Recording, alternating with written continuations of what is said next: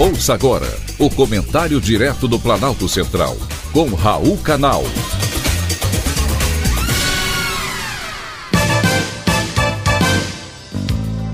Queridos ouvintes e atentos escutantes, assunto de hoje: personalidade do ano.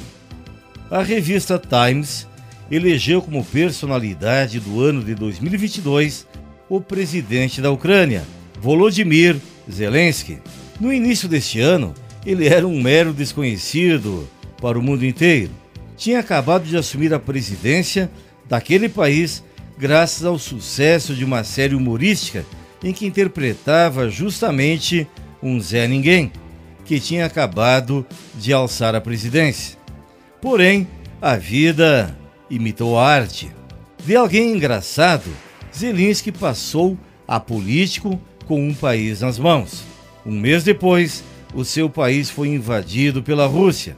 Sem muita familiaridade com as consequências de uma guerra, Zelensky apostou em uma possível ajuda dos Estados Unidos e também de outros países da Europa, o que acabou não acontecendo. Deu naquilo que deu. Do seu bunker, vestindo camiseta verde militar, ele tem colocado seus compatriotas em situação de risco todos os dias. 100 mil soldados ucranianos já foram mortos desde o início da guerra imposta pela Rússia em 20 de fevereiro. Zelensky não esperava por um conflito tão longevo e Vladimir Putin admitiu que ele está muito longe do fim e garantiu também que a Rússia continuará a atacar as redes de energia do país invadido. Sabem o que isso significa? Milhares de mortes. O inverno na Ucrânia é rigoroso. A temperatura nessa época do ano é de 25 graus negativos. Sem energia, não dá para aquecer as casas e as pessoas acabam morrendo de frio. É tão grave a situação que o Ministério da Saúde do país proibiu os hospitais de darem alta aos seus pacientes sem teto, enquanto as condições climáticas permanecerem desta forma.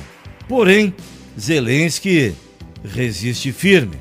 Não arredou o pé de Kiev, onde se encontra, com certeza, bem aquecido. Ao longo do ano, Zelensky esteve em toda parte, remotamente, é claro, pedindo apoio e ajuda à Ucrânia. Todos se comoveram, inclusive os artistas do Grammy, com a quem o presidente fez apelo. Não podemos negar que o presidente da Ucrânia tem tido enorme habilidade na tentativa de solicitar ajuda, porém, pouca tem sido a ajuda efetiva recebida. Para a revista Times, Zelensky provou coragem por mobilizar povos e nações a se unirem em defesa da liberdade. Porém, o próprio presidente se esqueceu de que a guerra não é parte de um roteiro de filme e que é preciso coragem para reconhecer que os fracos não podem contrapor os mais fortes, sob pena de destinar o seu povo à morte. Foi um privilégio mais uma vez, ter conversado com você.